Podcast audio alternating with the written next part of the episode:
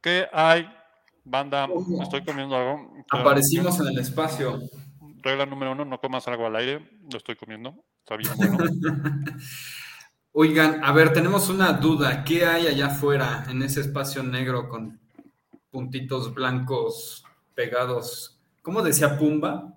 Mm, Esas luciérnagas pegadas en esa cosa negra. azul. Esas. Exacto. O sea, de hecho, de hecho, todos sabemos que es una cartulina negra con hoyos. Tenemos aquí una persona que ha trabajado en misiones mandando robots para investigar esa cartulina negra con hoyitos. ¿Es Alma? ¿Mm? ¿Es Alma? No. Víctor, buenas tardes. ¿Cómo estás, mano? Bienvenido. Bienvenido al floppy tuyo y al floppy nuestro. Tenemos, tenemos un programa muy interesante. Bueno, de entrada, acuérdense que esto es Floppy Radio. Bienvenidos, estamos en vivo. Es otro viernes de Floppy. Es 19 de agosto del año 2022 de Nuestro Señor de los Anillos, que ya viene. Este, y pues creo que es un programa que va a estar espectacular. Eh, el buen Mark, Alejandro Mark Ruiz Brauer. ¿De dónde sacaste ese nombre, güey? Yo sabía que eras Mark nomás. wow, excelente. Bienvenido, Mark, bienvenido. Eh, tenemos un programón el día de hoy. Eh, va a ponerse Sí, muy ¿verdad? bueno. Yo, Mm. si ven que desaparezco en algún punto del programa, es normal, es parte del proceso de desaparecer en el espacio, me tengo que ir antes, pero Fernando va a quedarse aquí en el changarro como debe ser. Y si llega Poncho también, y si llega Alma también, ¿no? O sea, ya sabemos, miren, ya llegó, lo invoqué. Ya Ahí llegó. está, un tal Sponge, o Poncho, o Alfonso Castañeda para los cuates. No, Sponge para los cuates, ¿no? Porque Alfonso Castañeda creo que solo tu mamá te dice así. Sí, cuando me regaña. Exacto. Entonces mejor no. Cuando, cuando he hecho algo malo. Se oye como ruidoso. Hola, bienvenida. ¿Soy qué? ¿Cuál? Se oye ruidoso el micrófono de, de Poncho. Sí, de mío, ¿no? Ujú. Oyes como en el mar, como una brisa. Ah, es que está abierto y pasa ¿El mar? eh, coches. El mar de Ajá. coches. El Ah, mar de ok. coches. El primer invitado de hoy, Poncho. Sí, señor, lo adivinaste. Yeah. Ya está, ya poco, poco a poco va siendo más invitado que integrante. es un proceso sé, raro. está- es muy complejo a veces. Acusando- es, moraleja, no tengan hijos, muchachos. Eso es lo que pasa. Pero, o sea, sí tenganlo si quieren. No. ¿no? No, a- a- además, esa noche eh, durmió como arriba de mí el niño. Ajá. Lo tuve encima de mí toda la. Es calor. No, bueno. No, no, no. Se oye muy prometedor. Creo que vi fotos de eso, me parece. Sí, No, no es bueno. Sí, se lo comentó. El internet nos dejó ver tu vida de padre en el calor. Bien, felicidades por ser Sí. padre y ser papá. Gracias. Padre, Es no padre. padrísimo. Pa- Eh, jokes. Sí, señor, es la hora. Muy bien, pues esto es Floppy Radio. Ya arrancamos, ya estamos en vivo, ya vamos a hacer lo que debemos de hacer. Pero antes de eso, pues como esto va serio, va una entrada, porque sin un programa sin intro es raro y estamos mejorando. Es un año que llevamos al aire. Quien no vio el aniversario la semana pasada, luego que acabe este, lo ven. Estuvo muy divertido también. Acuérdense que en todas las redes nos siguen como Floppy Radio. Y creo que no hay mucho más que decir, así es que en lo que esperemos llegue Alma. Es que luego se turnan Poncho y Alma, es lo que estoy viendo. Eh, Es que es eso. Hay un tema ahí. Tomamos turnos. Tomar turnos. Pero está bien, está bien. Eh, acuérdense que los teléfonos en cabina son. Ah, no, va. 56 27 02 10. Extensión 7720. Márquenlo a ver qué pasa y luego nos dicen qué sucedió. Cristian, saludos, mano, ¿cómo estás? Muy bien, pues esto es Floppy Radio y arrancamos. Advertencia, este programa va a ser muy malo. Floppy, un programa de erudición dactilar. Estelarizado por Eric Pichino, Poncho Castañeda, Fernando de Anda y Alma Merino. Las huevas juntas del planeta a, a Marte. Floppy Radio, el único programa transmitiendo en vivo ininterrumpidamente desde 1980. Y esto es el episodio 40, y no sé, nunca puedo leer porque dice en vivo encima, pero creo que es el 48. 48. Floppy Radio. 48 semanas, muchachos, de seguir haciendo esto. Sí. Está Poncho, cañón. Poncho, si te asomas por esa ventana, ¿qué hay allá afuera? Un oscuro, oscuro paisaje. Un oscuro negro denso, denso, denso. Denso, denso, de ese, del bueno. Exacto. poderoso. Un hoyo negro, así, todo negro. Bueno, yo no sé si ustedes, flopinautas, se han preguntado eso alguna vez. Nosotros sí, Fer más que Poncho y yo seguro.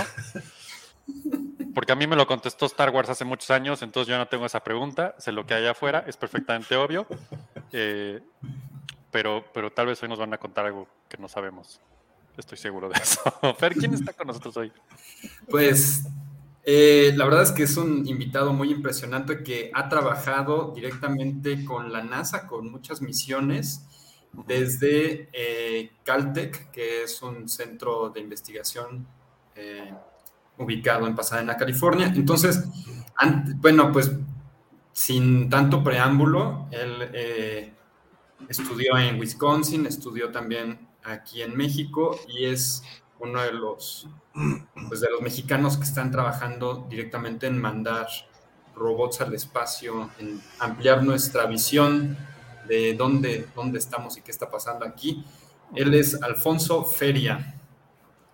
¡Tararán! Bienvenido, Alfonso. ¿Cómo estás? Tocayo. ¿Qué tal? Mucho gusto, Tocayo. Mucho gusto a todos. Gracias por asistir a este floppy llamado el día de hoy. Eh, tenemos mucho que aprender de ti y poco tiempo. Entonces, floppy fans que están conectados hoy en vivo, acuérdense que si no están en vivo, luego pues ya nos escuchan y si quieren comentar algo en los comentarios, pues ya esta es otro, otra dinámica, pero hoy estamos en vivo. Entonces, pues ahora es cuando, si tienen preguntas, este es el momento, pero antes de eso, vamos a, a decir, pues Fernando, ¿cómo vamos a empezar esta, esta ronda de sabiduría espacial del día de hoy? Pues a mí me gustaría que primero nos platicara Alfonso un poquito lo que, lo que ha hecho, eh, especialmente directamente en la NASA, en qué misiones ha contribuido, etcétera, y después ya que podamos platicar de qué hay allá arriba. Que allá afuera. Cuéntanos, por favor, Alfonso, un poquito. Sí, con todo gusto. Eh, pues mira, yo nací, crecí en la Ciudad de México. eh, tengo mi licenciatura y mi maestría de la UNAM, con mucho orgullo, Puma, este, de la Facultad de Ingeniería. Estudié Ingeniería Mecánica. Y después de terminar mi maestría me fui a Wisconsin, a Milwaukee, a estudiar a la Universidad de Wisconsin el doctorado también en Ingeniería Mecánica. Después de terminar mi doctorado, estuve trabajando cuatro años en una compañía de, de equipos eléctricos y de ahí di un brinco al laboratorio de propulsión que se llama Jet Propulsion Laboratory en Pasadena. Y llevo 30 años básicamente trabajando ahí.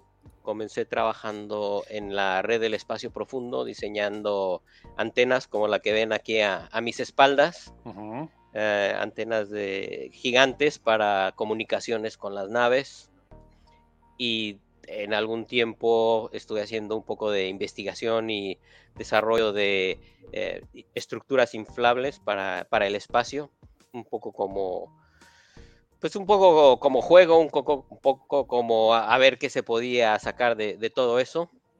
Ah, luego volví a, trabajar con las antenas como supervisor del grupo de ingeniería mecánica de antenas. Y luego di otro brinco de nuevo a las naves espaciales, hacer diseño de naves, diseño de instrumentos eh, para las naves. Y después de un poco de integración de naves espaciales. Tenemos cuartos blancos en JPL donde se arman eh, todas esas ah, naves. Y eh, tra- trabajé un, por un par de años en proyectos secretos, digamos, para el, para el ejército eh, de Estados Unidos, de los cuales, pues desafortunadamente no vamos a poder hablar de eso. y últimamente he estado trabajando con, de nuevo con las antenas de comunicaciones. Acabo de, de regresar de tres años de vivir en España, en donde instalamos dos nuevas antenas de estas ah, enormes de 34 metros de diámetro. Wow. Suena muy impre... Tengo tantas dudas. es que cuando Fer llega y nos dice, oye, viene Alfonso, o sea, tú, porque yo no- nunca vengo, Sí. eh, trabaja en la NASA y es de... de- o sea, se me pregunta de, hey, ¿quién es? ¿Cómo, cómo, cómo encuentras un trabajo en la NASA? No es como que publiquen en InfoJobs, se necesita alguien, un explorador eh, del espacio profundo. No, es obvio que traes una carrera, traes una maestría, traes un doctorado, traes muchos estudios y seguramente el estudio te jala, pero su- suena... No, no sé si me estoy explicando, pero es que su- cuando dijiste, es un explorador, ¿cómo, cómo, cómo, cómo trabajas? O sea, tu eso? pregunta es cómo llegas allí. ¿Cómo? Exacto, ¿en qué, ¿en qué momento es como, "Hmm, oye, ¿te gustaría trabajar en, no? Haciendo antenas para explorar el espacio profundo? Sí, pues.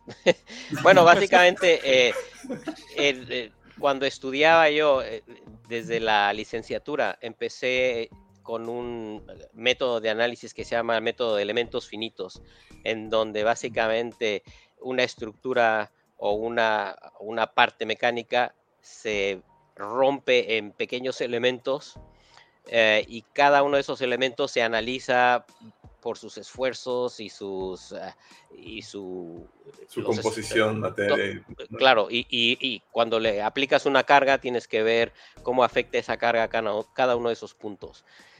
Y luego todo eso con programas de computadora se integra y ya tienes el resultado de, de deformaciones y de esfuerzos en la parte mecánica o en la estructura. Entonces, cuando yo empecé a trabajar en, en JPL, precisamente fue para el diseño de estas antenas de 34 metros de diámetro, donde hacía yo el análisis de la estructura de esta antena, porque, pues, como, como sabrán, se necesita una precisión muy grande eh, para poder comunicarse con las naves que están en el espacio. ¿no? Es- Es una, una antena que es muy, muy rígida eh, para que no haya deformaciones, ya que las deformaciones pues, pueden afectar cómo llega la señal al, al- receptor o cómo sale la señal del receptor. Entonces, eh, eh, todo eso fue una serie de análisis, de, de pruebas, y bueno, el, el diseño se terminó más o menos en el 94. Se construyeron ya muchas antenas. Como te digo, acabo de regresar de España donde hemos construido dos más. Y, y bueno, han sido, ha- han, han facilitado mucho la comunicación con, con el espacio y con, con las naves. Las van poniendo en diferentes países para que mientras va girando la Tierra puedas ir utilizando La antenas. NASA tiene tres estaciones de, de seguimiento, de rastreo, Ujú. alrededor del mundo. Entonces Ok. tenemos una estación en, en California, en Goldstone, ah, tenemos otra en Madrid, en España, y otra en Canberra, en Australia, cerca de Canberra, en Australia. Entonces, básicamente están a 120 grados de diferencia, digamos, en el, en el globo terráqueo. Así Claro. como conforme va girando la Tierra, siempre tienes cobertura con la nave.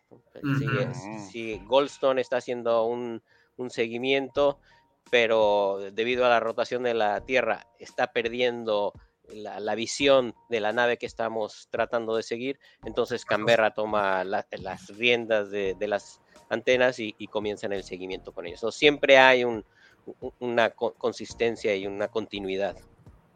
O sea, que estás diciendo que la Tierra es redonda y no es plana. No. Eh, pues para algunas personas creo que creo que ya se ha demostrado que sí.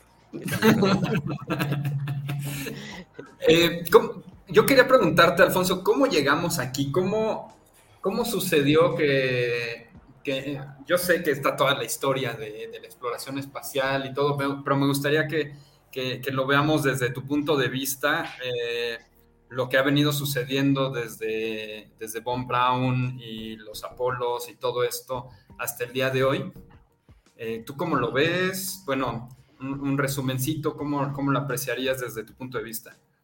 Sí, mira, el, el laboratorio, el laboratorio de, eh, que se llama Jet Propulsion Laboratory es básicamente un laboratorio que está administrado por Caltech para la NASA. Entonces, básicamente nosotros no somos empleados de NASA, no somos empleados de gobierno, somos más bien empleados académicos porque eh, a nosotros nos paga Caltech. La NASA le da un dinero a Caltech y ellos lo distribuyen y, básicamente nosotros hacemos el trabajo para la NASA.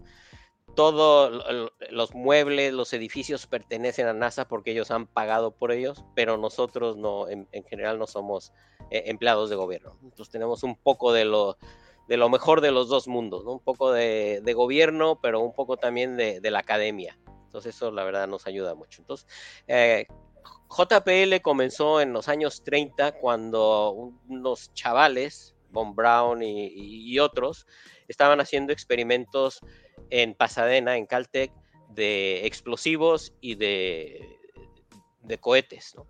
Pero la, la, gente se quejaba mucho porque hacían mucho ruido. Entonces lo que hicieron fue que se fueron al pie de la montaña, en las montañas de San Gabriel, y ahí básicamente comenzaron las instalaciones de JPL. Eh, entonces eh, fue en los años 30. El dinero que, usaban ellos venía del ejército de Estados Unidos, que es cuando les estaban dando dinero para hacer eh, experimentos de propulsión. Había unos cohetes que se llamaban JATO, Jet Assistant Takeoff, que eran para, para los aviones, para que pudieran despegar en unas pistas muy cortas. Entonces ponían estos cohetes que eran de un solo uso, básicamente impulsaban el avión y despegaban en, unos cuantos metros. Claro. Y, claro, se usaban una sola vez. Entonces, con, eso empezaron. Eh, seguido de eso empezaron con misiles guiados. Entonces empezaron con uno muy famoso, bueno, dos muy famosos, el Sargent y el Corporal, que eran básicamente cohetes, eh, pero ya eran teledirigidos. Entonces tenían ya un radio con el que podían eh, dirigir estos cohetes. Y todo eso se hizo básicamente a raíz de, la guerra. De la Segunda eh, Guerra Mundial. Segunda Guerra Mundial, sí. En el...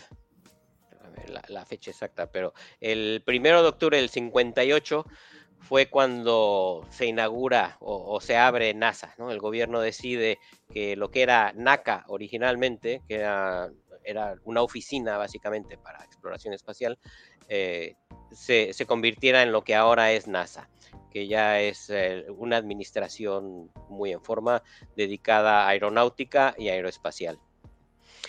Y en el, unos, un par de meses después, eh, NASA le dice a JPL que si no, o a Caltech, que si no le gustaría incorporar lo que es JPL a la NASA. Y bueno, Caltech, claro, no queriendo hacer más ah, investigación sobre guerra, sobre cosas de misiles y todo eso, pues claro, luego, luego se, emocionó de, poder entrar y ser parte de, NASA. Entonces, lo, primero que se hizo fue una antena de comunicaciones que, se estableció en Goldstone y ya en los 60 se empezaron a desarrollar unas naves que se llamaron Ranger, que eran los predecesores para ir a la luna. Y los Rangers iban, daban vuelta a la luna, tomaban fotografías y, entonces con eso se, dos cosas. Una, se comprobaba que se podía eh, salir al espacio, se podía llegar a la luna y, se, y básicamente orbitarla y en algún momento tal vez regresar a, la Tierra. Eh, un poco más tarde eh, llegaron los surveyors, que eran otras naves que ya podían aterrizar en la luna, ¿no? O alunizar. Entonces, básicamente todo eso se hizo antes de, las misiones Apolo, eran predecesores para, para ver si era viable, primero, llegar a la Luna, en cuánto tiempo se podía llegar, tomar mediciones de radiaciones, de, de, atmósfera, bueno, no atmósferas, pero del vacío, de, todo este tipo de cosas. ¿no? que hablando de orbitar la Luna y del vacío, ya llegó Alma. Nos estaba orbitando y Hola, orbitando, estaba. Sí, perdonen, pero ya, ya saben, esas cosas, trabajo y esas cosas. Ya, ya tenemos alma otra vez en el programa, así es que todo muy bien. Alfonso. acabas de perder los mejores secretos militares que nos acaba de contar. No importa, lo escucho, no se preocupen, lo escucho, lo escucho después, me, me pongo al corriente. Muy bien, ahora sí, entonces, ¿en qué íbamos? Entonces íbamos en los surveyors, ¿no? En los 60. exacto. Eh, luego, eh, bueno, la, ya la red del espacio profundo en sí se establece en 1963 con una antena de 34 metros para hacer seguimiento precisamente de estas, de estas naves. Eh, más adelante el, ya se empiezan a generar los, el, programa Apolo, que básicamente en el 68 eh, se lanza el primero que es el Apolo 8, que básicamente era únicamente orbitar la Luna y regresar. Sí. Alfonso, tengo una duda. Sí. Si es el primero, ¿por qué era el 8? Porque antes del Apolo 8 hubo otros que... ¿cómo Supongo 7, me imagino. Sí. de hecho eh, recuerdo que en el 1 se quemaron, ¿no? Los astronautas. Sí, sí, en el. Ah, qué agradable. ¿Iban tripulados? Ah, no, claro, sí, del 1 iban tripulados ya. Lo que pasa es que el 1 eh, fue un problema como de exceso de oxígeno, ¿no? Según recuerdo. Sí. Es un problema muy extraño. Tengo exceso de oxígeno. Ah. Es que el oxígeno es demasiado inflamable. Y además, eh, bueno, con ese desafortunadamente se perdieron vidas, pero, pero se aprendió mucho, ¿no? Se hicieron varias modificaciones a los módulos para que los astronautas en algún momento pudieran escapar si hubiera algún tipo de, problema, porque en el caso del, primero que se quemó, pues estaban atrapados ahí, ellos no podían abrir las escotillas desde dentro. Muy terror. Fue la verdad algo bastante malo, impresionante. Pero bueno, ha, habido varios accidentes a lo largo de toda la exploración espacial. es inevitable. El Challenger, del Colombia, entonces, bueno, es, parte de la exploración. Que si lo vemos en porcentaje, yo creo que es la minoría, ¿no? Es un, porcentaje muy bajo de, fracaso, digamos, ¿no? Claro, y son riesgos que, sabemos que los hay, ¿no? Y, claro. y cuando vayamos a Marte, eh, seguro que va a haber también ah, problemas y, bueno. Pues ya saben que comiendo patatas y así ya sobrevives en Marte facilísimo. claro. Entonces, bueno, eh, todo eso nos llevó básicamente con, todas estas naves haciendo las exploraciones y los reconocimientos en la Luna, pues nos llevó básicamente al, Apolo 11, ¿no? que, fue el primer alunizaje de, un y el cuando bajó el hombre a, la Luna. ¿no? dice Fernando que fue fake. Hay varias teorías sobre eso. No, no, no, pero, ya, he, ya he visitado los estudios de Hollywood y no, no, no se ve como en las fotos. No se ve tan bien, sí, me imagino. Y tú estás ahí, digo, cabe destacar que Alfonso está en California, está ahí al ladito de los estudios, ahí puede darse un brinquito y nos dice, no, esto no es cierto. Hay unas imágenes muy curiosas que hizo la inteligencia artificial Mid Journey, que le escribieron ahí, le pidieron que demostrara el set y ahí generó un set en donde estaba Kubrick y todo. estaba hasta Kubrick. Una vacilada. y entonces, nos platicabas, Alfonso. Sí, bueno, entonces básicamente llegamos a la luna. Este, Precisamente una de las antenas que, que recibieron las eh, comunicaciones con los astronautas fueron las antenas de la red del espacio profundo.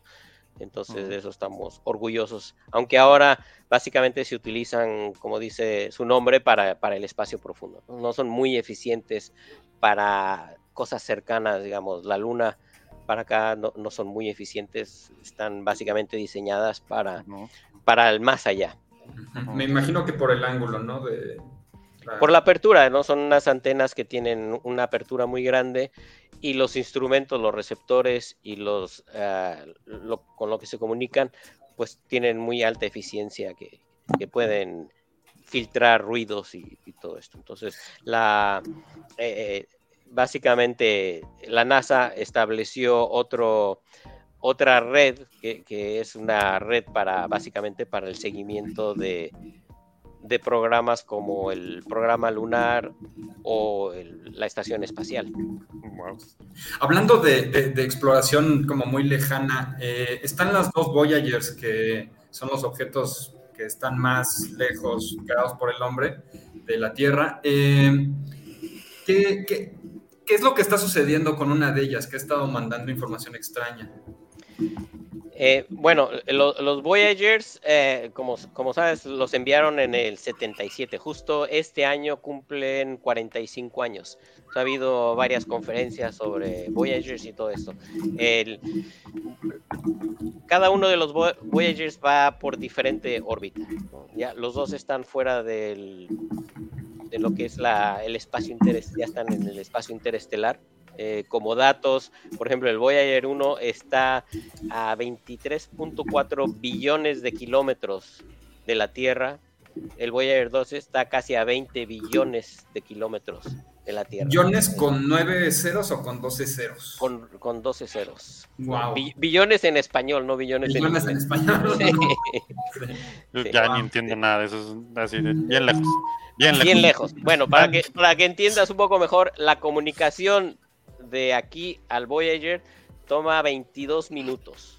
O sea, están a, dos, a 22 minutos luz. a 22 minutos, luz, básicamente. O sea que para comunicarnos con los Voyager tenemos que esperar casi tres cuartos de hora. Porque se manda la comunicación y luego hay que esperar otros 22 minutos para ver si recibieron y cómo la recibieron. Esa cuánta paciencia, qué increíble. Entonces, lo, lo, que pasa con los Voyagers es que tienen una, un generador nuclear para producir la electricidad que necesitan para los diferentes instrumentos y para y además tienen cierto cierta cantidad de combustible para los retropropulsores. Entonces, últimamente, eh, por supuesto, la, se ha degradado muchísimo ya la, la, parte nuclear, entonces la, han tenido que, que, cortar varios instrumentos, los han tenido que, que apagar últimamente han tenido que, hacer un tipo de manejo de energía apagando y encendiendo instrumentos. Mm. Muy importante que no se les vayan a congelar los retropropulsores o los, o los instrumentos, entonces los tienen que mantener encendidos cierto tiempo, pero luego los tienen que apagar otro cierto tiempo, eh, porque la sonda básicamente eh, toma ciertas ah, mediciones, ciertos ah, datos y luego tiene que dar la vuelta y apuntar su antena hacia la Tierra, hacia nuestras antenas. Entonces, todo eso, todas esas maniobras, pues llevan eh, consigo. lo increíble es que esté funcionando, ¿no? Después de 45 años. sí, y, sobre todo por la, tecnología. Bueno, entiendo que, es, es, una onda radial old school, ¿no? Pero igual, igual hay a la tecnología que ha avanzado mucho y eso fue de hace 45 años. Eh, y 45 años fue cuando se lanzó. La tecnología es básicamente de los 60. Sí, yo, esa parte a mí yo ni, entiendo, o sea, cómo en los 60 crearon algo que hoy en 2022 sigue funcionando y además hay una comunicación activa con, o sea, wow. Sí, sí, y esa tecnología se comunica perfecto con esta cuando aquí parece ser que seguimos avanzando y los sistemas no se comunican, ni, Windows y un desastre. Ni un, DVD pude poner el otro día, traté por un DVD y ya no servía. Pues el, el, Voyager tiene un transmisor de 6 watts. Es básicamente el, del tamaño del, del, foco que tienes en el refrigerador de tu casa. O sea, es, nada. Y, y esa señal tiene que llegar a, nuestras antenas y se tiene que filtrar, ¿no? Tenemos unos congeladores, digamos, para, para filtrar todo el ruido que pudieran tener, ruido de la atmósfera y ruido a través de, del espacio, para poder, digamos, detectar las, ah, las señales tan, tan débiles que, que nos llegan, ¿no? No, pasa que con la distancia la señal se filtra o se pierde o... Exacto, entonces llega, aquí llega una señal muy, muy, muy débil. Mm, y todo eso, esa señal tan débil viene llena de ruido. Entonces hay que discernir entre lo que es el ruido y lo que es la, señal en sí. Alfonso, ¿qué es el ruido en el espacio? Según yo en el espacio no hay ruido. el ruido en el espacio son, son ondas. Son ondas de radio, básicamente, que pueden ser generadas ya sea por eh, los planetas, las estrellas, o si en algún momento encontramos extraterrestres, pues seguramente también ellos estarán generando ondas. Eh, ondas. Las explosiones, ¿no? Generan muchas ondas. Explosiones, sí, sí, todo lo que ocurre en los planetas, todo lo que ocurre en, eh, ocurre en las estrellas. y bueno, como el espacio es infinito, pues te imaginas, ¿no? Está, está por ahí, claro. Aquí, aquí nos hace una pregunta que yo espero sepan que está diciendo José Carmelo Rivera Carrión Carrión. Dice, ¿dónde puedo conseguir los protectores de enseres eléctricos? ¿Alguien sabe qué está diciendo? Yo no Electra. Electra, Steren, Walmart. Depende de tu presupuesto, Liverpool, Palacio de, Hierro, y de tu enser eléctrico. Claro. claro, porque los nuestros serán ya muy caros. Supongo que sí. Aquí pregunta muy interesante, Víctor, dice, ¿se perdió el interés en la Luna o por qué ya no se ha vuelto? El, programa lunar, eh, como saben, fue una carrera contra Rusia. Entonces, eh, los recursos eran ilimitados, ¿no? Lo, que a, Estados Unidos le interesaba era ser el primero y ser, si se pudiera, el único. En llegar a la luna y decir, pues miren, yo aquí soy el King Kong y, nadie puede conmigo, ¿no? Ya que la, guerra en sí había terminado, ¿no? O sea, ya, ya, no, ya no podían decir, no, nosotros somos los mejores en armamentos o los mejores ganando eh, e, esta batalla o la otra, ¿no? Entonces la, siguiente carrera básicamente fue la carrera espacial. Pero, pero costaba millones y billones de dólares eh, cada uno de esos lanzamientos. Entonces, no es que se haya perdido el interés, lo que se acabó fue el dinero. ¿no? En algún momento dijeron, ya, ya, ya basta de poner tanto dinero, ya demostramos lo que teníamos que demostrar y no había beneficio, digamos, de regreso, un retorno de... no, era una inversión, digamos. ¿no? Entonces, básicamente eso fue lo que, que hizo que se perdiera un poco o bastante el interés sobre la luna. Pero entonces llega JPL, ¿no? Con sus eh, naves a, Marte y con sus Voyagers que están tomando fotos de diferentes planetas. Entonces eso tomó un, nuevo auge. Sí. ¿Te puedo hacer una pregunta complicada y ya tú decides si contestármela o no? Yo creo que más bien la respuesta te la puede dar demasiado complicada. ya dijo que las de gobierno no, Fer. Esta es, ajá, esta es una, es una pregunta un poco burocrática tal vez, pero eh, hay quienes han dicho, especialmente obviamente SpaceX, que los transbordadores espaciales fueron un programa que más que avanzar retrasó la, exploración espacial porque ya no estaban diseñados para ir más lejos que la órbita apenas y eran mucho más caros. No sé si tú tengas algún comentario de eso o mejor no. Los, los transbordadores espaciales originalmente fue un proyecto para, para el ejército eran básicamente para poner en órbita satélites del ejército. Entonces, pero claro, eh, un poco como muletilla y como justificación, pues se utilizaban también para, para cosas civiles, ¿no? Para cosas de, satélites y, de otras cosas. también eran muy, muy, muy caros. Su mantenimiento y, volar cada uno de esos transbordadores fue, fue muy caro.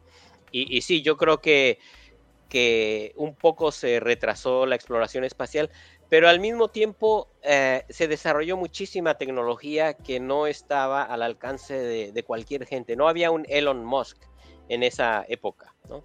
Y, no nada más que no hubiera un Elon Musk en esa época, es que no, la tecnología no había avanzado hasta, el, hasta el punto en el que cualquier chaval ahora puede construir un cohete y teledirigirlo, básicamente. Entonces ya, ya, te vas a, Radio Shack o alguna tienda de esas, te compras tus chips, eh, armas tu propio you know, eh, motherboard y, lanzas o, manejas un robot o lo que sea.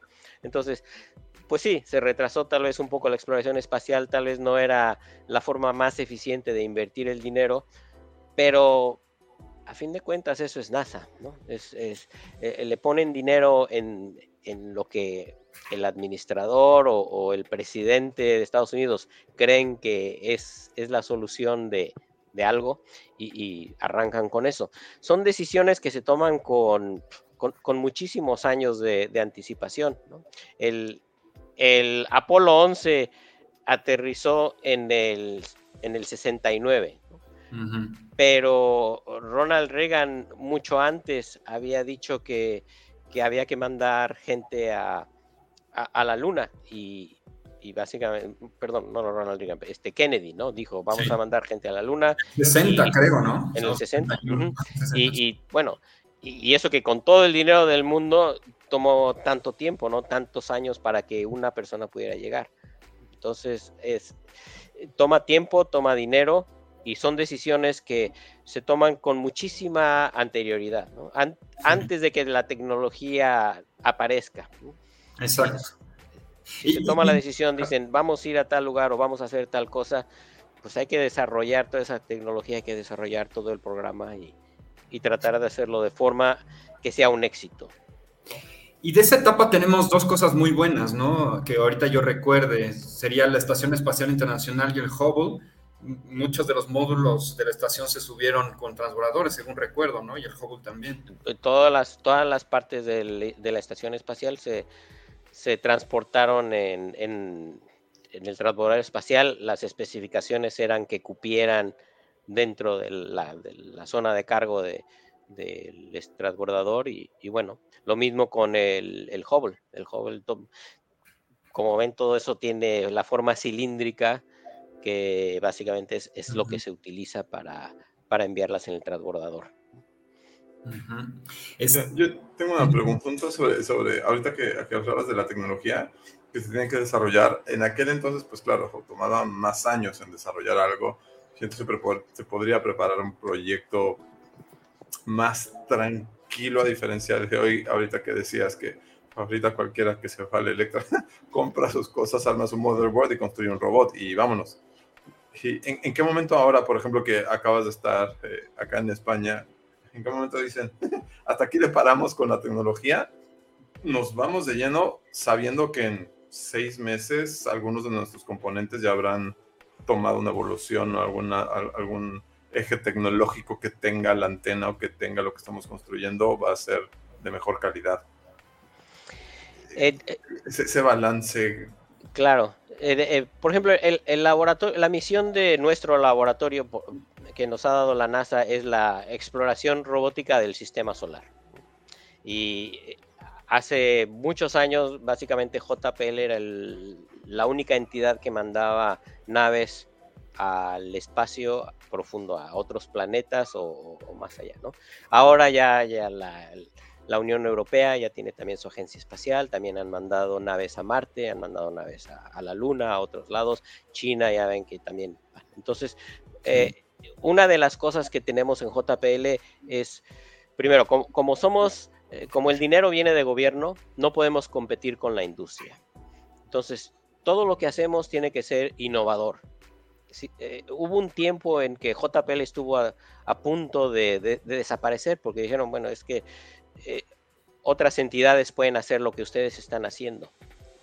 Y, ese fue el caso, ¿no? Que, que, dijeron, bueno, nos tenemos que reinventar. ¿Qué vamos a hacer ahora para que avancemos la tecnología y hagamos algo que, nadie puede hacer. Y fue cuando aparecieron básicamente los, ah, los rovers que, van a Marte, ¿no? Eh, se, mandaron primero los, eh, las naves eh, vikingo, las Viking 1 y 2, a Marte, que, que, aterrizaron en Marte, tomaron varias fotografías y que fueron las únicas por mucho tiempo en haber podido llegar a Marte hasta básicamente muchos, muchos años después, en el 97, que fue cuando llegó el, pequeño rover que mandó JPL. Pero todo eso con tecnología, digamos, no muy nueva, pero tecnología innovadora. Eh, JPL, no podemos em, mandar una nave y decir, se descompuso esto, tenemos que mandar un astronauta y, arreglarlo, ¿no? Entonces tiene que ser tecnología que ha sido comprobada totalmente en el espacio y en ciertas condiciones eh, atmosféricas y de, medio ambiente que, sean seguras.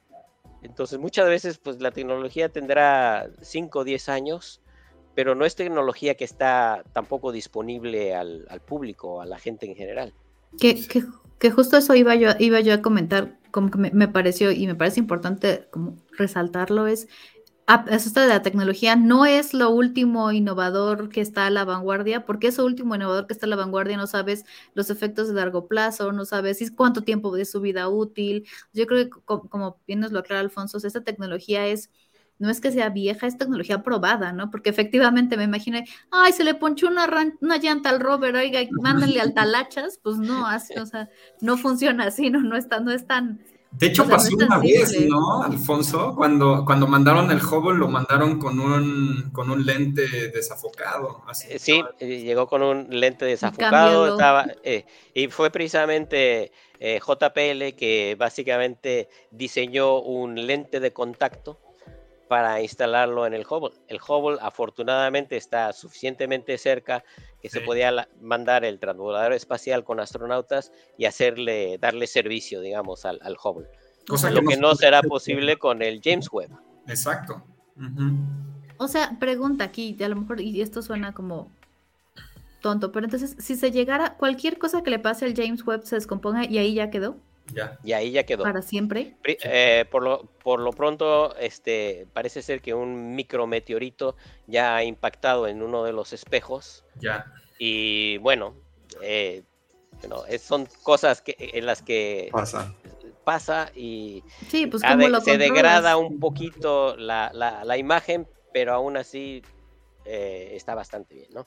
Sí, lo bueno es que son muchos espejos, así que se necesitan Pero- muchos micrometeoritos para que funcione. Claro, No pero invoques, bueno, no hablando del. James Webb, el James Webb tiene un- eh, la misión del James Webb es por cinco años únicamente y ha costado también miles de millones de, de dólares, ¿no?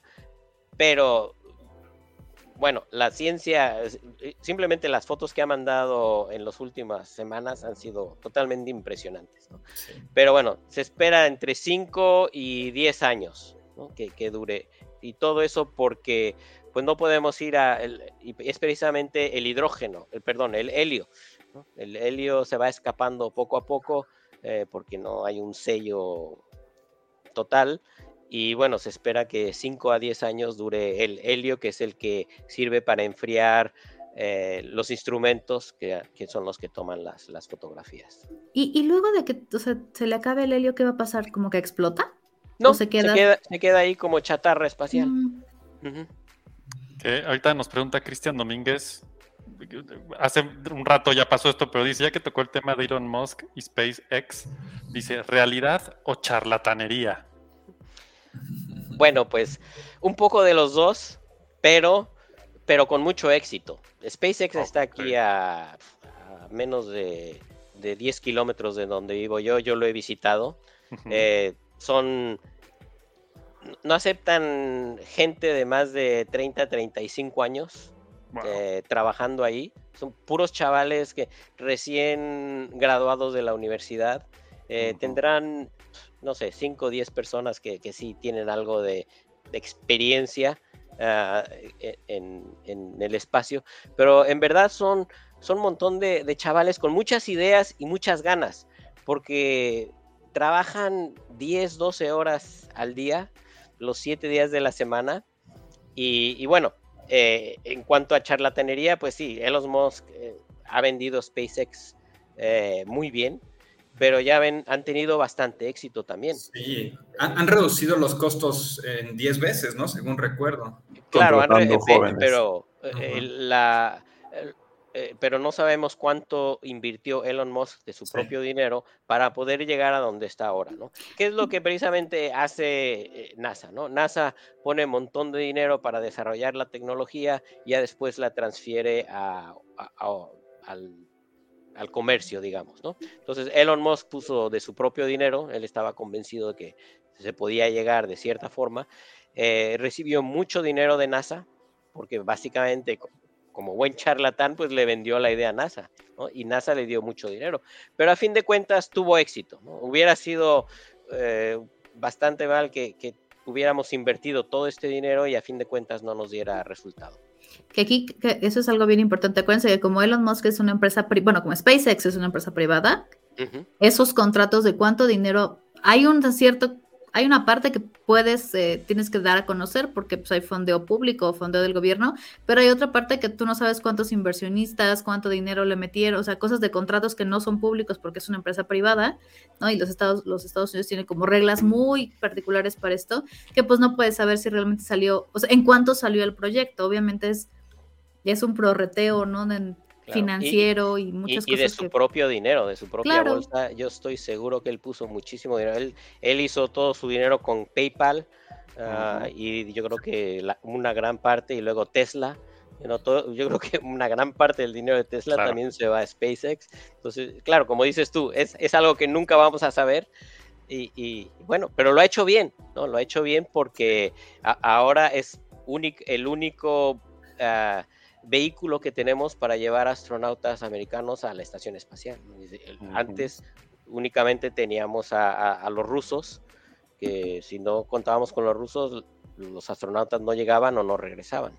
Y, y la diferencia tecnológica, ¿no? Hasta, Claro. hasta visualmente es impresionante la, la, la Hasta visualmente, tú, lo- los diseños de los Sí, ¿no? trajes de astronautas de Elon Ah. Musk comparados con los trajes tradicionales. y- Ahora, sí, ahora no, sí no. parecen de película, ajá. Que de hecho Ahora es un diseñador mexicano, ¿no? Según tengo entendido, el que Sí, diseñó los trajes. sí. Ya te platico una anécdota de hablando de lo de Elon Musk. ah, un, un compañero de, de- de trabajo de en JPL estuvo trabajando en una misión que se llama EMIT, que básicamente lanzaron es un satélite que, que- va a dar vueltas a, a la Tierra. eh, lo lanzaron con una, con una nave de SpaceX. Entonces él tuvo que ir a Florida a ser parte de la integración de la nave con, con el cohete y dice que, que lo llevaron a un, a un cuarto en donde tenían estas naves Dragon, que son donde van los astronautas, y había una muy especial, toda con, con vidrio para tener un, básicamente una visión del espacio, y me dijo que le habían dicho que lo había pagado un millonario de Estados Unidos, compró su propia nave Dragon y que la tiene ahí disponible, tiene oportunidad de tres vuelos. Entonces, cuando él quiere, dice, este, mañana me voy al espacio, invita a sus cuates y se lanza y nadie sabe de eso. Yo no sabía de eso hasta que, hasta que me lo contó él.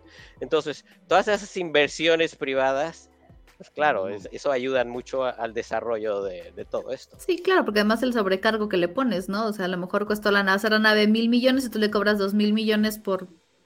Y pues, ¿quién te va a decir que no? ¿No es de alguno de ustedes la nave, no? Que me lleve a dar una vuelta. Que nos quiera llevar. Flopi- flopinautas, ninguno, ¿no? No, que nos invite.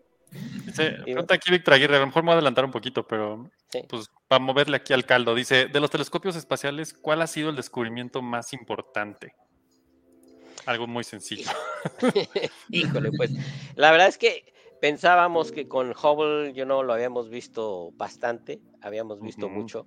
Este, eh, el Spitzer, que fue un, ya un instrumento infrarrojo, descubrió aún más cosas, pero bueno, el- el- el- las, las- los descubrimientos del, del James Webb, donde nos llevan básicamente a 13.500 ah, millones de años luz atrás, ¿eh? Donde tiene sentido ese número, ya es como... supuestamente el Big Bang fue a los 15 millones, o sea que estamos viendo casi, casi el, el nacimiento de- del universo según algunas Wow. teorías, ¿no? Con el Big Bang.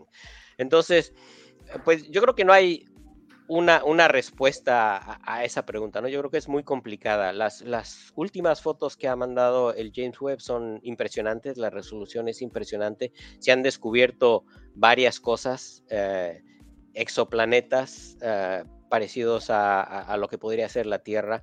Se han descubierto nebulosas que parece ser que en vez de una estrella tienen dos estrellas, eh, agujeros negros.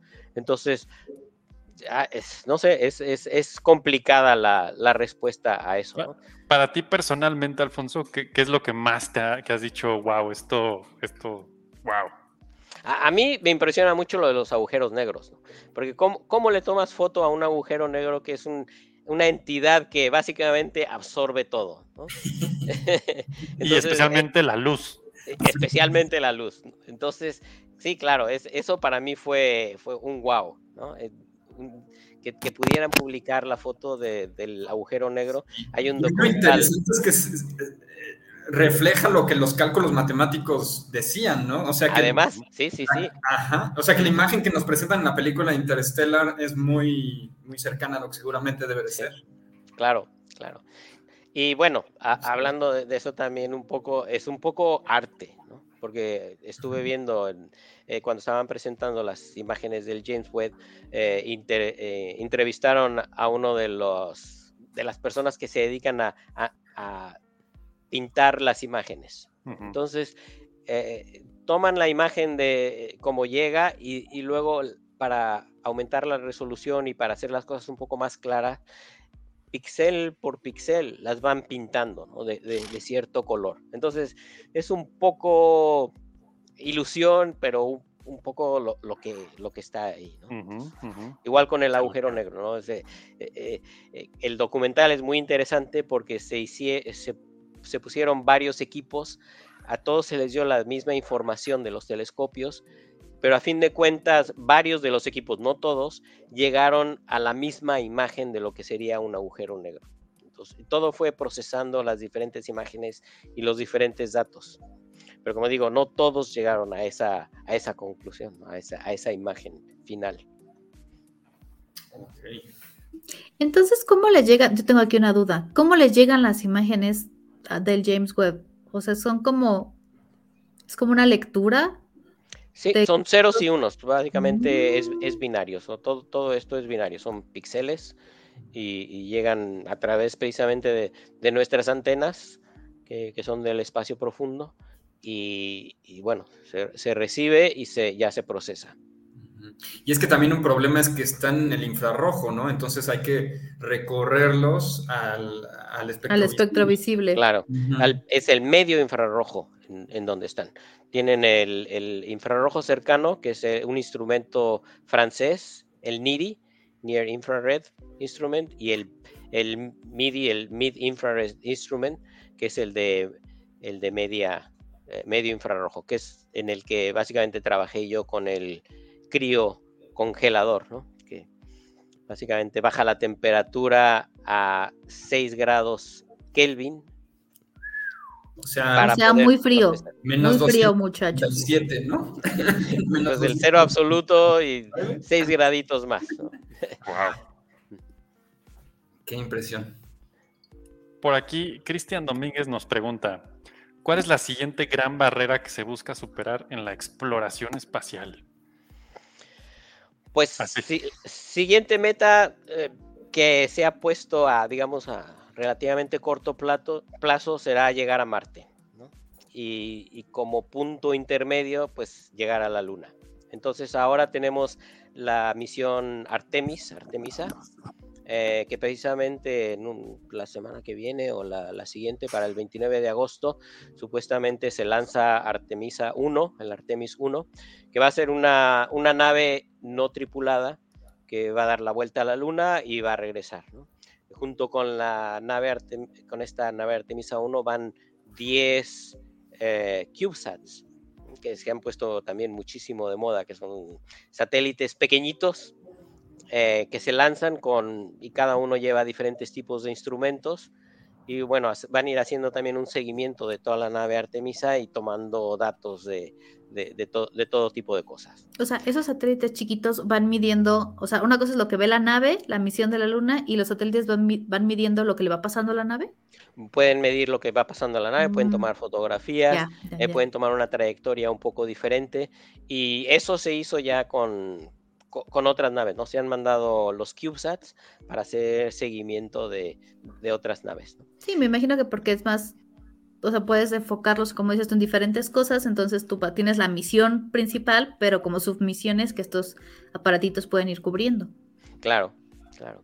Y luego tenemos la, después de eso viene la Artemisa 2, eh, que básicamente va a ser una, una misión ya con astronautas, pero únicamente van a dar la vuelta a la Luna y van a volver. Y ya en, en el, en, en un futuro aún un poquito más, más lejano, tenemos la, la misión Artemisa 3, que es la que ya va a mandar astronautas a, a la, básicamente a la superficie de la Luna. De de regreso hecho, después de... La, la NASA construyó un cohete, ¿no? El- creo que se llama SLS. Es SLS, sí, y también hay SLS. competencia. El, es el S. Sí, y, hay, y también en- para eso hay competencia, ¿no? Este. Orbital está construyendo, SpaceX también está O tratando sea que es posible que suban en vez de con el SLS con la. Con el aquel. con- No, el, el, ya, ya no puede haber cambio de- del cohete, del vehículo de lanzamiento, porque los cálculos que se hacen se hacen a partir de, de ese vehículo. Sí, Fer, si de última hora llegó más barato uno de Electra, pues no, o sea, sí, ya hicieron cálculos. pues, El, el problema del Starship es que está avanzando 15 años más rápido que, la, que el SLS, ¿no? Entonces, tal vez. Y, y Pues es que sí, eso pero- ya no- nos lleva a lo que hablábamos antes, ¿no? De, de si you know, la tecnología, de cuándo es esa tecnología. Y es que para, diseñar, por ejemplo, el módulo lunar o el módulo donde van los astronautas, pues se tiene que saber qué tipo de, vibración hay cuando hay un lanzamiento, qué tipo de, choque hay, a, a qué velocidad va a salir de la atmósfera y todo eso. Entonces, cada cohete tiene una, un perfil diferente. Entonces, cuando se diseña una misión, casi casi lo primero que se hace es elegir un vehículo de lanzamiento, porque en base a eso eh, son los, los esfuerzos y, y- y que, que son más, más difíciles para las naves y para, en este caso, para la gente, ¿no? Entonces, ha- hay que diseñarlo de acuerdo al vehículo de Y lanzamiento. me imagino restricciones de medida, peso y todo, ¿no? Que cambian. También el, el vehículo de lanzamiento te va a decir qué dimensiones puedes llevar y, y cuánto peso puedes llevar. Pero es que imagínate, ¿no? De- no se puede ocurrir la locura de decir, ay, vamos a mandar el de la cápsula de que está en los cristales, que está pensada para orbitar, ¿no? O salir nomás aquí a la órbita y ver. Ahora ve y estrella la de los cristales en la, ¿no? En la luna, pues ya ni tripulación, ni nave, ni luna, ni nada, ¿no? Ya. Y, y esa nave, es- ese módulo está diseñado únicamente para, para cierto modelo de, de cohete de SpaceX. Si le pones otros, eh, Sí, pues, puede que sobreviva, puede que no sobreviva. Claro. Ha- Hablando de sobrevivir y no sobrevivir, tengo que irme, pero ustedes se quedan en su floppy programa. Muchas gracias. Los veo la semana que entra. No les quito más tiempo. Que el floppy esté con ustedes. Eric, vamos a entrar a la parte de, de lo voy a- sobrenatural y Maussan y que nos gusta tanto acá. no. Voy a órbita, muchachos. No, no es rápido llegar a la órbita. Entonces ya vimos Vaya que la órbita. luz. Yo solo quiero decir, están allá afuera, son aliens, ya lo sabemos todos. Alma, hazlo por mí, por favor. Yo lo haré, yo lo haré. Muy bien. Este, en- en- pensando en el futuro, eh, se habla mucho y ah, justo el que decían hace ratito, el charlatán, habla mucho de eh, extender la civilización humana a, a que sea transplanetaria, eh, Marte y pueden ser las lunas de Júpiter, pueden ser otros lugares. ¿Cuánto tiempo crees que nos tome llegar a ese punto? O si, Ojalá jamás lleguemos. Lo vamos a destruir todo. o si Alma va, va a tener razón y la negatividad nos va a consumir antes. No, bueno, co- como te digo, la- la- una de las misiones, eh, digamos, a, a medio plazo es llegar a Marte. ¿no? Eh, la NASA tiene su plan, quiere llegar a la Luna primero y después de la Luna eh, llegar a Marte. ¿no?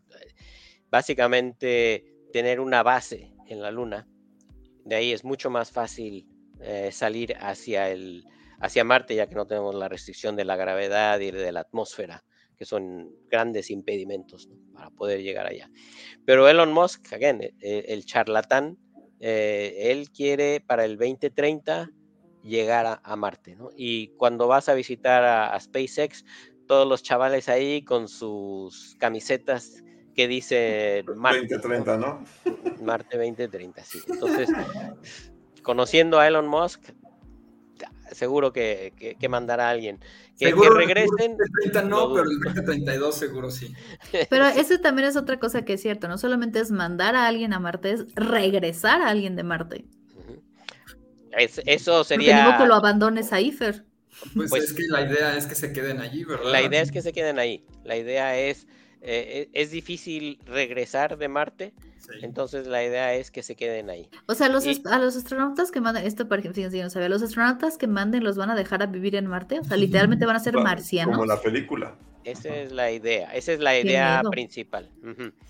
Ahora, por eso es importante descubrir eh, cuánta agua hay en Marte, porque básicamente si hubiera, si tuviéramos suficiente cantidad de agua, pues ya, ya se puede convertir en combustible. La separamos en hidrógeno y oxígeno, tenemos nuestro combustible para, eh, pero, pero todo eso va, va a tomar tiempo, porque no podemos llevar cargas, cargamentos de combustible para No, poder no. regresar a los astronautas. Entonces, de alguna forma habrá que desarrollar todo eso una vez estando allá.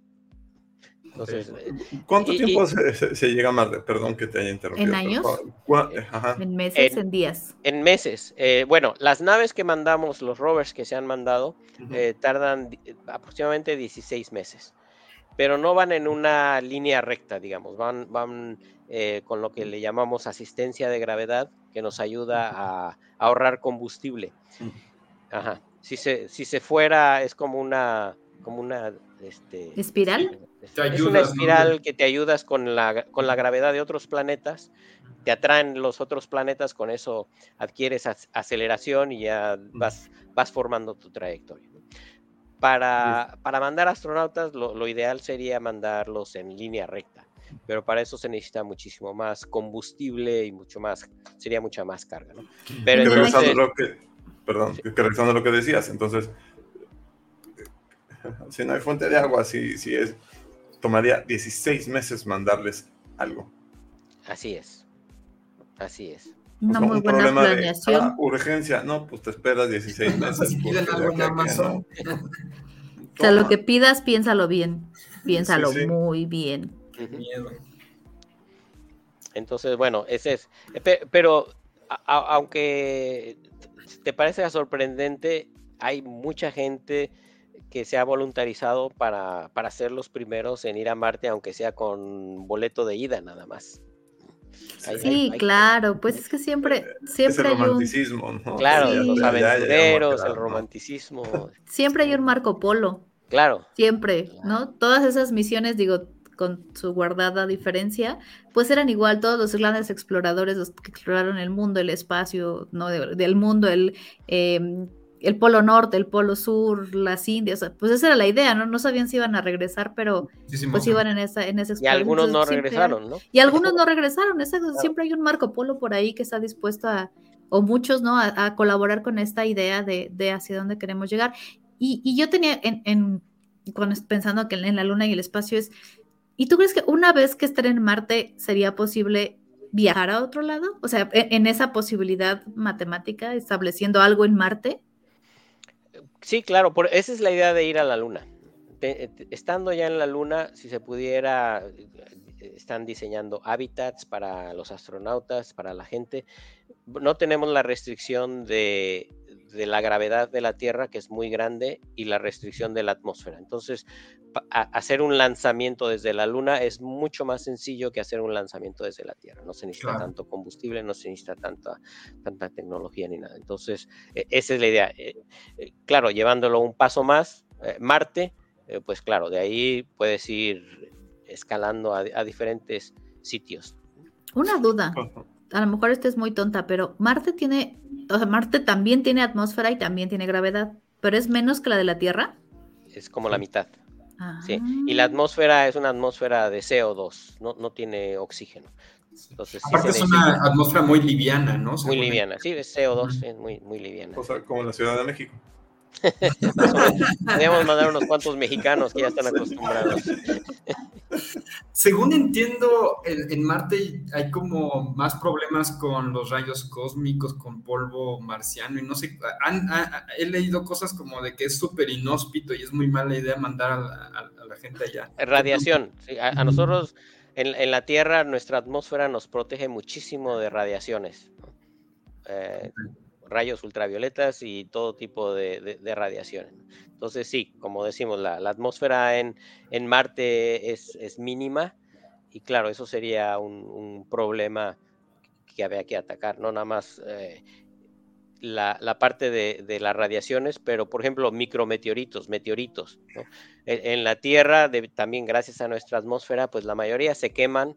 Eh, conforme entran, vemos las estrellas fugaces que pasan en la atmósfera y, y bueno, a veces caen, a veces no caen, pero en Marte ahí no hay nada que los detenga, ahí se pueden ver los cráteres que hacen y, y bueno, lo mismo que en la Luna. Sí. ¿Qué tan viable es terraformar Marte y cuántos siglos tomaría, según tu Pues- lógica? Pues, pues va a tomar mucho tiempo. Seguro que a mí ya no me toca. Eso seguro. Pero crees que sí sea posible. Yo creo que sí. O sea, a- hablando así ya en futurísticamente, claro que es posible. O sea, eh, no van a estar viviendo en domos encapsulados por los próximos 500 años.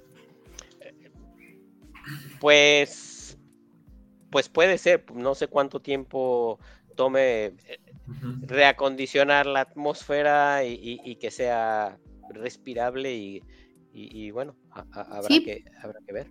Porque efectivamente lo que me quedé pensando, o sea, más allá de que es, o sea, pues, simplemente cómo controlas, o sea, con la atmósfera, tendrían que forma- hacer que se formara una atmósfera en Marte. Pues Elon Musk dijo que había que tirar bombas nucleares. No, Mira, no, a Elon Musk no le hagas caso, o sea, piensa que Elon Musk tiene unas ideas medio, no, este, no, porque entonces haces, imagínate, tiras una bomba nuclear y ya la haces inhabitable para cualquier ser humano. Ay, Elon Pues- Musk.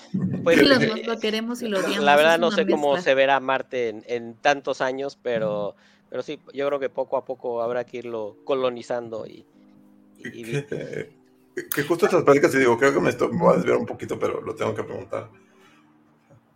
Cuando hablamos de Marte y transformar Marte y si vamos a vivir, es que no dejo de pensar en la película de, de Marte. Y la pregunta es, ¿qué tan Digo, fuera de que vivió de papas, hizo todo de papas, gracias a las papas sobrevivió, ¿no? Fuera de eso, ¿qué, qué tan cercano a la realidad viste esa película? O a lo mejor no esa, sino otras. ¿Qué tan, tan, pues tú estás... Pues eres yo creo que fue una muy buena representación de, de- de la ciencia ficción, de, de lo que podría ser.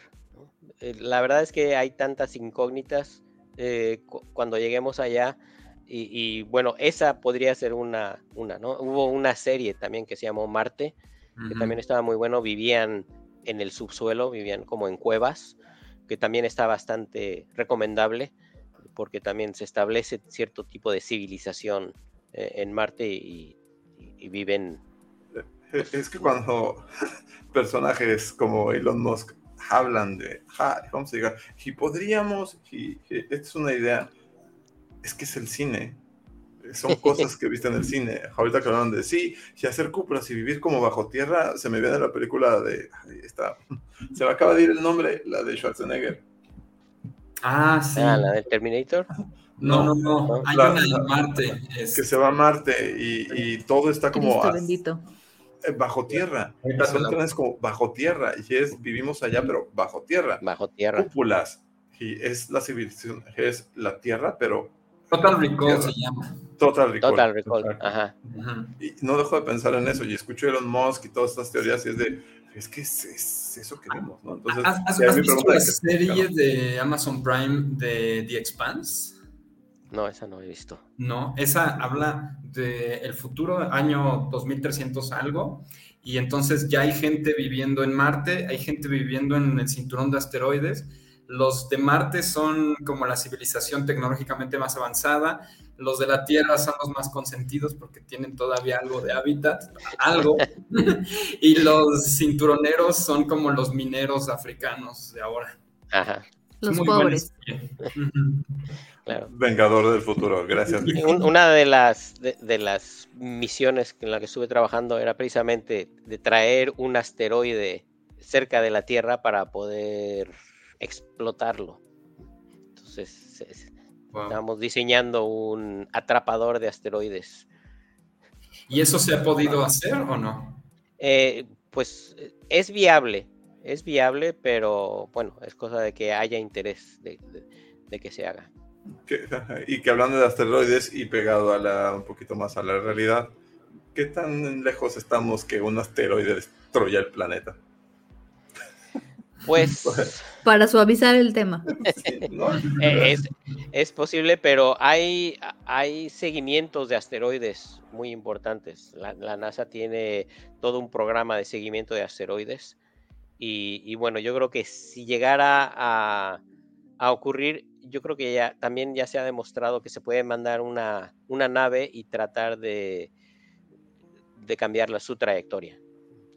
Ahí sí para que veas aplicar la de Armageddon. O sea, ver Sí, cómo. y por- híjole, ahorita se me escapa el nombre de, de la misión, pero sí, fue una misión de la NASA en donde se mandó un, una nave para tratar de cambiar la trayectoria de, de- de un asteroide. Wow. A ver, tenemos aquí una pregunta. ¿Cuál es la siguiente gran barrera? Esa ya la, ya la preguntábamos. Ah, ¿ya? La de la barrera espacial. Ah, perdóname, perdóname. Que era la luna y luego La Luna Marte. y luego Marte. sí. Exacto. Sí, sí, sí. No, perdón, es que entendí que, había, que era una pregunta distinta. y regresando a temas menos álgidos, pero igual de álgidos, pero ya terrenales, um, ahora que en la estación espacial, me parece, es China, que no, es Rusia, que se está decidiendo retirar, que va a haber un problema con la estación espacial al parecer, ¿no? Porque depende de... Rusia, de ¿no? ambas- Rusia dijo que ya no... claro. Pero ya que se no enojado. estar, ¿no? Sí, se enojó y dijo, ya no quiero estar en la estación espacial. Y, y el funcionamiento depende, sé que lo que he entendido, de que Rusia y Estados Unidos cooperen, o sea, Sean dependen amigos. uno del otro. Ajá. Y en este y ya momento se va Rusia y dijo, no "Mm, son ya a ver amigos. qué hacen. Ajá. ¿Qué, qué- Eh. qué crees que vaya a pasar ahí? Pues como pasa, ha pasado, yo creo que en, en muchas cosas, pues Estados Unidos tendrá que, que pagar la diferencia. ¿no? Y, y eso lo hemos visto en misiones espaciales, en naves espaciales que, que se han mandado cuando ha habido colaboración con otros países y a la mera hora dicen, no, pues es que no nos alcanza o no tenemos. Y bueno, la NASA, si, si le interesa, pues serán los que, los que pongan el dinero, la diferencia y todo eso. Sí, porque la amenaza es que se fuera a caer, ¿no? La, la estación espacial, porque hace un impulso Rusia, creo que cada año. Pero Claro. Estados Unidos, según tengo entendido, hace unas semanas hizo la prueba de hacer ese mismo impulso y funcionó bien, así que creo que no hay mucho de caso. Sí, antes utilizaban mucho el transbordador espacial precisamente para regresar a la estación espacial a su órbita. Este, ahora, bu- bueno, ya tenemos a SpaceX y ya tenemos también a otras naves que pueden llevar cargamento y al mismo tiempo al llevar cargamento yo creo que podrían alterar también la, la trayectoria. Entonces la estación espacial constantemente es como un globo con helio, para, o sea, como en una analogía, que constantemente alguien está punteando para regresarlo hacia arriba. Todos los satélites que están orbitando alrededor de la Tierra, eh, debido a la gravedad de la Tierra, van cayendo poco a poco. Entonces, Mm. todos los satélites llevan cierta cantidad de combustible para poder corregir esa trayectoria. Una vez que se les termina la- el combustible, eh, por lo general los pueden dirigir para que caigan de cierta forma en cierto lugar. Y, bueno, lo mismo pasa con la estación espacial. Eh, los chinos son un poco más cínicos y ellos los dejan caer donde caigan. ¿no? Eh, Se, se les ha criticado mucho porque ellos también utilizan eh, materiales que no se destruyen a la entrada de la atmósfera. Entonces, los, los satélites chinos caen en trozos O sea, enormes. cualquier día nos cae un satélite chino. Eh, Así Cualquier como día. un popó de paloma. Hace- así, ah, Hace satélite unas chino. semanas cayó uno eh, muy cerca en Europa y claro, la gente ve caer los, los pedazos de satélite. No, pues te muy bonito asustas. mientras no te caiga en la, la- en la cabeza. No, pero además, o sea, pensando en todas las películas y cosas que has visto, ves entrar un satélite, no sabes que es un satélite, a menos que te digan, está cayendo un satélite, Claro. seguro hay gente que se volvió loca así de la invasión de los marcianos, seguro. Bueno, se, se desintegran y básicamente lo que ves es una ráfaga de, de- de meteoritos ¿no? que, va- que van cayendo. Pero como te digo, en, en general la, ah, los países que mandan satélites los mandan con eh, hechos de materiales que se pueden ir quemando conforme van cayendo Ah, por la atmósfera. Hablando sobre eso, sobre la basura espacial, este, ¿qué tan, ¿qué tan preocupados deberíamos de estar con que, por ejemplo, Starlink son 40 mil satélites ahí arriba, más todos los que están allí? Ya. ¿Qué tan grave se va a poner la cosa en 10 años menos? Pues grave porque vamos a empezar a... Ya hemos perdido algunos satélites que han sido impactados por, por basura espacial. Entonces, conforme avanzan los años, habrá aún más y aún más. ¿Podemos llegar a un escenario como el de Gravity en Cuarón? Podríamos, ¿sí? ¿Sí? Sí, En el que de plano La, ya... la estación espacial constantemente está impactada por micrometeoritos o por algún tipo de, de basura espacial. Y si, sí. digamos que si se hace ese desastre, ¿nos olvidamos de seguir explorando el espacio por un rato? ¿O- No, no, eso- Básicamente eso es cerca de la Tierra, ¿no? Es- es- es- O sea, nos va a querer a nosotros, Fer, no a los de la estación No, espacial sí. ni a los de Marte, esos están afuera.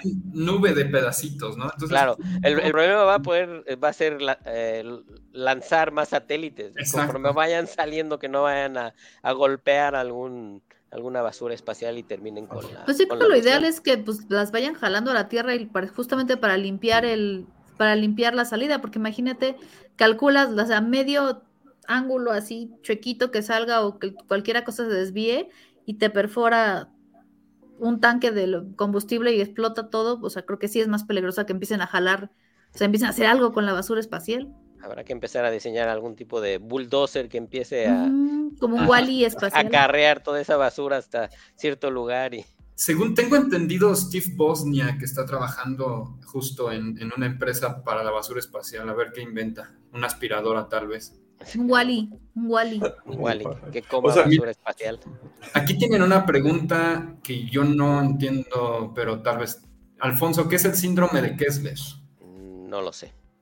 No lo Sí, sabemos. no lo sé, no sé si lo buscas ahí en el A internet. ver, vamos a Wikipediarlo. Síndrome de Kessler.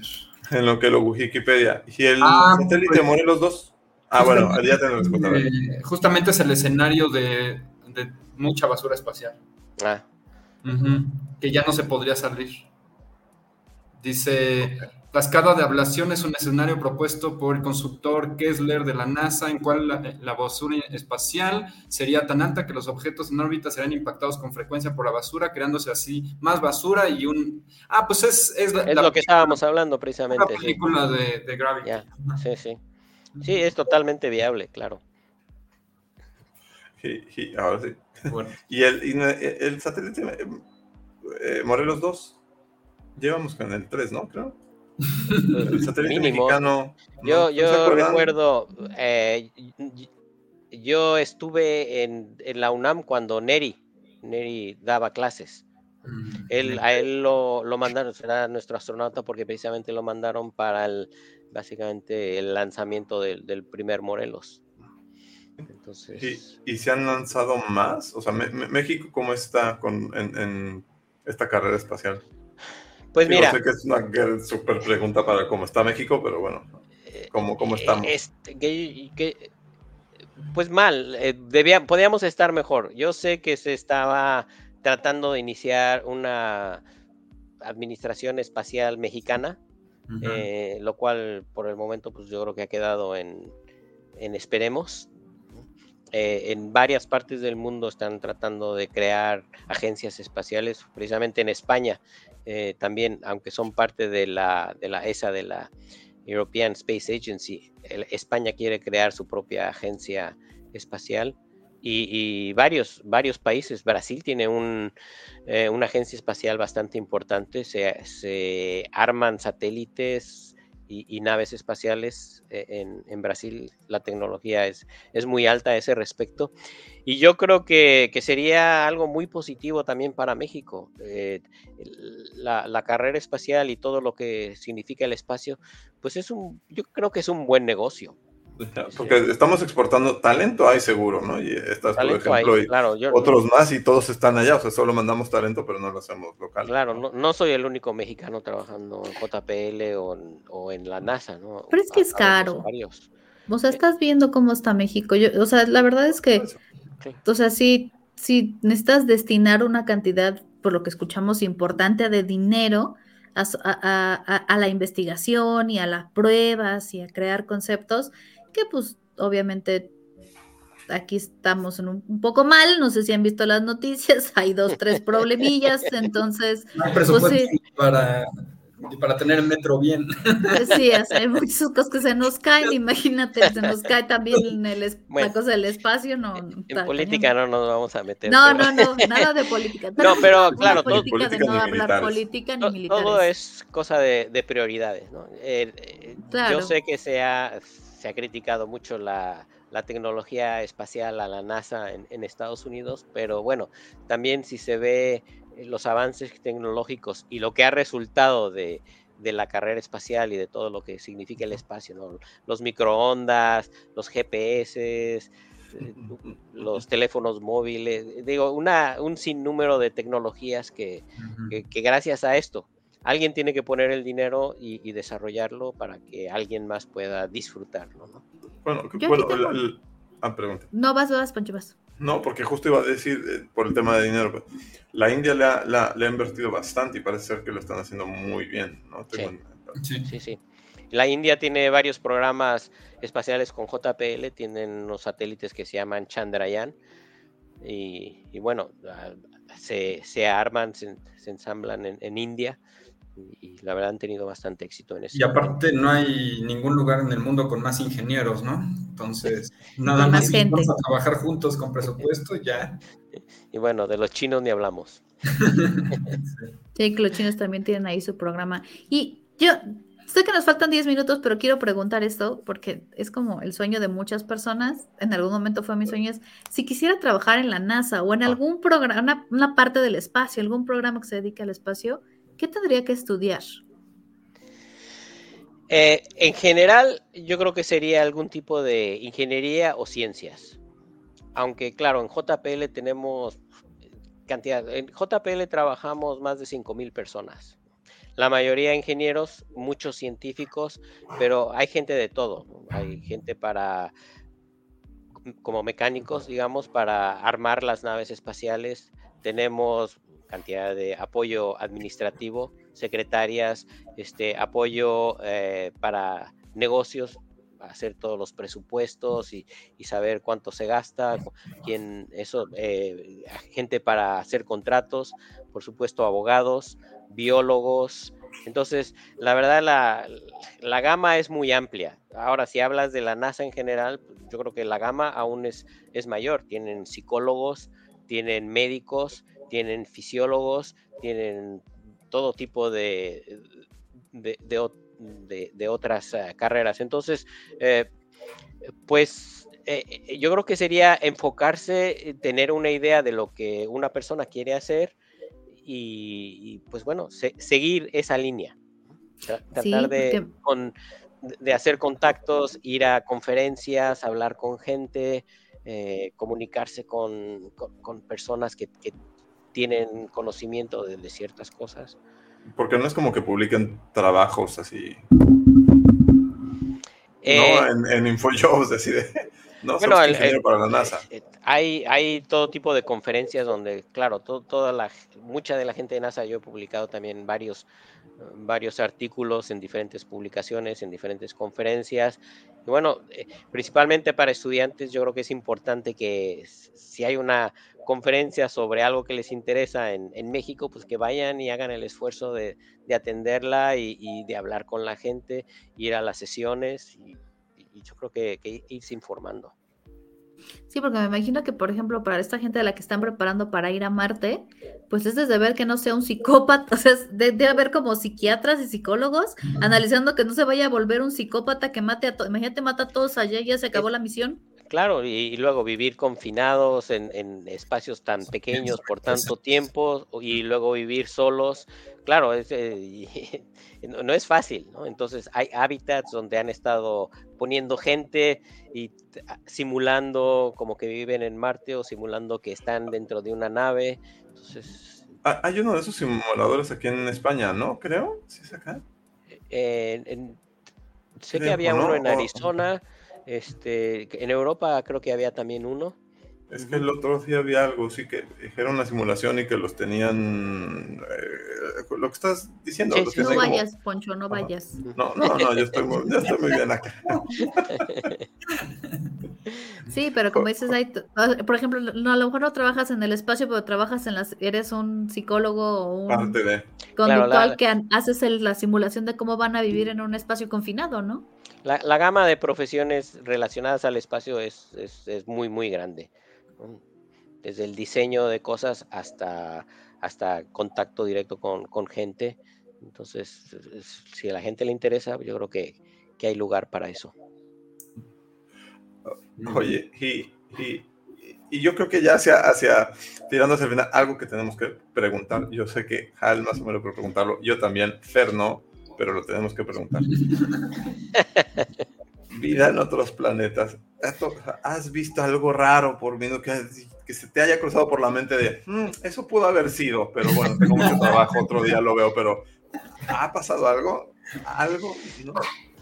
Siempre, esa es la, la pregunta típica, ¿no? De que en JPL, que, que ya díganos dónde están los extraterrestres o dónde los esconden. Díganme. Pero, mira, ya pensándolo lógicamente, si supiéramos o si tuviéramos extraterrestres, ¿no crees que sería ventajoso para nosotros publicarlo y enseñarlo? Digo, eh, tendríamos mucho más fondos, más dinero, claro, de, de- de- de gente, ¿no? Ahora, claro, ha habido varios programas. Un programa se llamó SETI, Search for Extraterrestrial Intelligence. eh, y, y, pues no, digo, ha habido señales que se creen que vengan de, de civilizaciones inteligentes, pero en verdad no se ha comprobado. Que yo creo que hay alguien, que hay vida extraterrestre, pues yo creo que sí. Ve las imágenes del James Webb, ¿no? cuántas galaxias, cuántos sistemas solares existen en el universo. Sería muy... Y, y el telescopio Kepler, ¿no? Acaba de, de, de estar mostrando en los últimos 5 o 10 años que hay que el, el, el, planeta Tierra es un planeta súper común, que hay un montón de planetas parecidos a este, un montón de estrellas. Es que el Kepler es uno que, digo, vamos para sí. explicárselo a los demás, no a ti, Alfonso, que, que, que, detecta los planetas a partir de, de, cómo se deforma, ¿no? Según yo, la, el espectro de, de, de, una estrella. Entonces, no detectan el planeta en sí, sino cómo se desvía una estrella o cómo se, oclu, se se, se, desvía la luz, ¿no? Cuando tiene sí, de... ya, ah. La sombra que le hace, pues, Fer, estás, estás, estás dándole mucha vuelta, es la sombra y que el le hace. movimiento gravitacional. Así, así, es como se han detectado muchos exoplanetas, básicamente, observando la, la dirección de las ondas. Y, y, y claro, yo, yo, creo que sí, habrá vida en algunos, en algunos otros sitios, no sé si vida como la tenemos aquí, eh, espero que un poco más inteligente, pero... Yo también espero. pero bueno, igual pueden ser microorganismos, ya en sí ya es vida. Sí. Claro. Sí, yo también espero que sea vida que sea mucho, o sea, vida que viaja en el espacio, sea mucho más inteligente que nosotros y mucho más cuidadosa que nosotros. Y que nos ignoren. Sí, y que nos ignoren, que nos dejen en, paz y sigan, con, sigan colonizando Marte. Y es que también, no solo en el espacio, sino en el tiempo, ¿no? O sea, si, si nosotros como planeta Tierra y como Sol llevamos 4.500 millones de años nada más y el universo tiene 13.800 millones de años, significa que pudieron haber nacido y muerto N civilizaciones. Antes Una de... cantidad de... Y, claro. nos, y no sabríamos de ellas. Uh -huh. Claro. Y bueno, ya viajar por el espacio ya será otro tema. Ese es otro tema. Ese es otro tema de otro floppy. De otro floppy.